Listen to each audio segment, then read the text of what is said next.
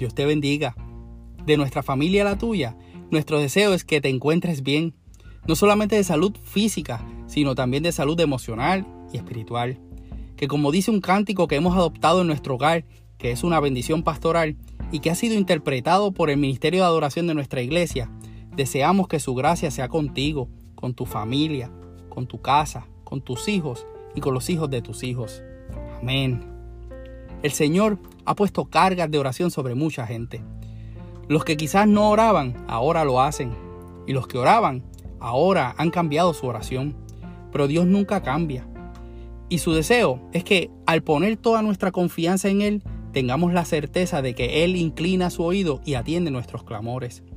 La palabra de esperanza, fe y paciencia que está poniendo nuestro Padre en diferentes personas es para que tú, de diferentes versículos, internalices que su intención sigue siendo la misma. Los planes de Él son de bien para nosotros. Que confiemos en Él, que tengamos esperanza y paz en Cristo Jesús. La semana pasada comencé a compartirte la palabra que Dios puso en mi corazón para este tiempo y que estamos viviendo en nuestro hogar.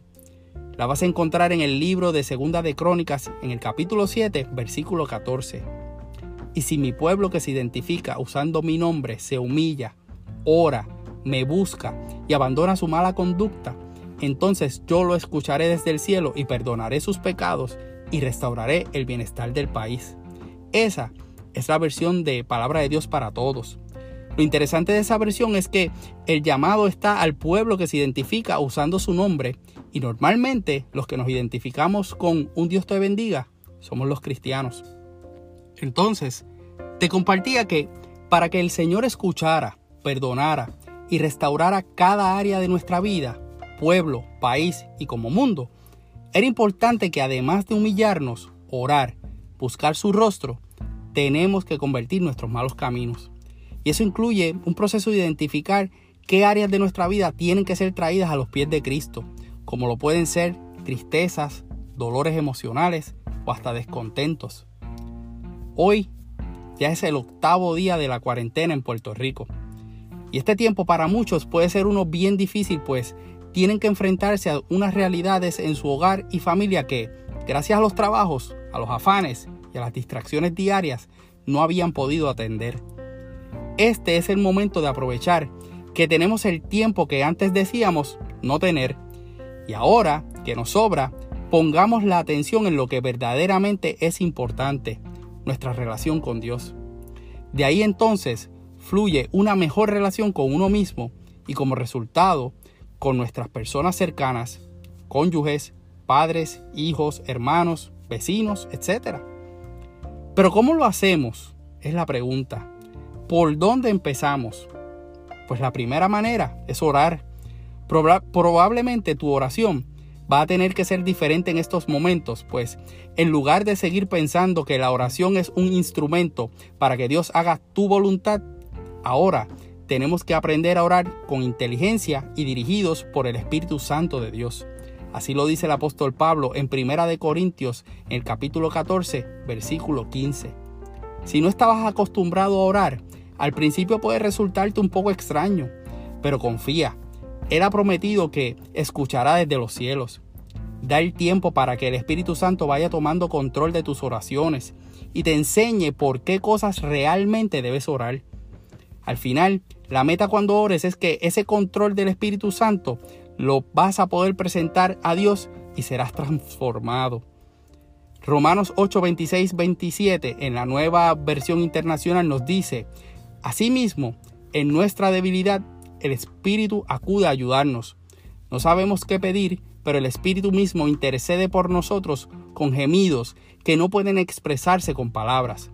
Y Dios, que examina los corazones, sabe cuál es la intención del Espíritu, porque el Espíritu intercede por los creyentes conforme a la voluntad de Dios. El momento de pedir por cosas espirituales como llenura del Espíritu Santo, de pedir por dones espirituales y por las herramientas que necesitamos para manejar nuestra realidad en el hogar, es ahora. Hoy te invito a orar a diario, en todo tiempo y que hagas de la oración parte de tu día, aun cuando todo regrese a la normalidad, porque ese día llegará. Ahora bien, orar es parte de la ecuación Hay otro punto importante en ese pasaje, buscar el rostro del Señor. Yo en un momento pensaba que orar era buscar el rostro del Señor, pero a medida que van pasando los días y orar nos continúa transformando en nuestra familia, querer buscar el rostro del Señor nos ha metido en la palabra más que nunca. Los maratones en nuestra casa son de lectura y estudio de la palabra. Y en ese proceso vemos como el rostro del Señor nos está guiando en el camino para el plan que Él tiene con nosotros. Buscar el rostro de Dios te tiene que llevar a hablar menos y escucharlo más, pues la fe, la fe viene por el oír y oír palabra de Dios. Buscar el rostro de Dios te va a dar nueva dirección y planes nuevos. Buscar el rostro de Dios te llevará delante de su presencia, donde solo podrás postrarte, rendirte, adorarlo y desear su misericordia. Él ha prometido que al corazón contrito y humillado no despreciará, como dice en el Salmo 51.17. Buscar el rostro de Dios te dará revelación de cuánto te ama, y nos ama tanto que nos dio su salvación por medio de su Hijo Cristo Jesús. Mira, hoy en día tenemos tanta tecnología a las manos y que la usamos para otras cosas que aprovechamos en el entretenimiento y la distracción. Y realmente tienes la oportunidad de encontrar aplicaciones de Biblia con diferentes versiones bíblicas que facilitan la lectura, hasta páginas de internet gratuitas que facilitan el estudio de los textos bíblicos. Antes nuestra excusa era no tener tiempo. Ahora lo tienes y tienes delante de ti las realidades de tu familia en el hogar que tienes que resolver. Ora y busca el rostro de Dios para que encuentres lo que necesitas. Paz, perdón, entendimiento, gozo y salvación. La próxima semana continuaré con la parte final de lo que se ha convertido en una serie de tres partes. Te pido en el interín que tengas calma y prudencia, mucha paciencia.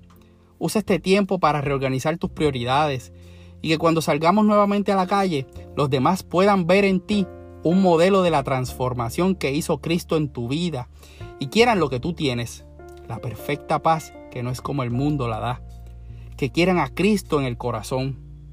Volveremos a la normalidad, pero que volvamos diferente a lo que nos fuimos de ella.